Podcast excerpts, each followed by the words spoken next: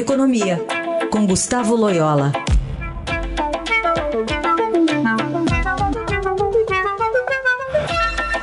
Loyola, bom dia. Bom dia. Hoje o Estadão traz, inclusive, a, na capa, a foto da, das cataratas do Iguaçu, imagens com um fiozinho de água correndo ali, onde a gente está acostumado a ver, enfim, um contingente gigantesco, né, de água fazendo espuma ali, enchendo toda a região é, que está seca agora, de acordo com essa foto. Na questão econômica, é, vai pegar bastante, né, esse aumento de 20%, pelo menos, na conta de energia? Sim, sim, vai pegar, porque é, você tem um aumento aí de custos né, de produção é, para a indústria, enfim, para os serviços e tal. É, evidentemente, isso aí é, é transferido para o preço final dos, dos bens e serviços, né? Então, você tem aí uma, uma pressão adicional sobre a inflação, né?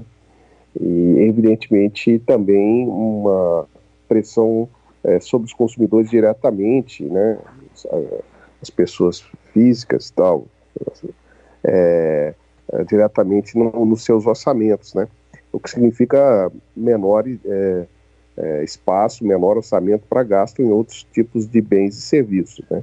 Então isso afeta simultaneamente é, o, a inflação e, e, e, o próprio crescimento da economia, né. Então são é, dois, dois é, choques é, simultâneos né, é, sobre a economia. E, enfim, é, mesmo que não haja um, um, um racionamento, é, vamos dizer, em termos de quantidade, ou seja, não haja corte de energia, mas existe esse racionamento via preços. Né? Então, isso exatamente para induzir as pessoas, as empresas, gastarem menos energia ah, nesse momento de escassez. Né? Nessa sua linha de raciocínio, Loyola, o que, que dá para comparar com a crise lá de 2001? É, é, porque naquele contexto também a gente dependia mais das hidrelétricas do que hoje, não? Exatamente. Naquele momento o Brasil estava é, com menor disponibilidade de alternativas, né?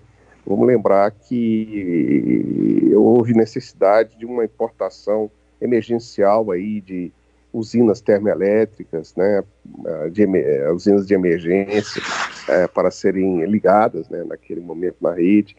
É, então era uma situação um pouco de, diferente. Também é, as linhas de transmissão naquele na, na, na, na, última na crise a última crise hídrica elas eram em menor número do que tem hoje, né? Eram é, nós não tínhamos uma rede tão, tão grande e tão redundante como nós temos hoje em, em, de linha de transmissão. Então, hoje, hoje é mais fácil de se transferir região, energia de uma região para outra, né? Em comparação a 2001. Então, assim, é, o, o, Brasil está mais preparado para essa situação.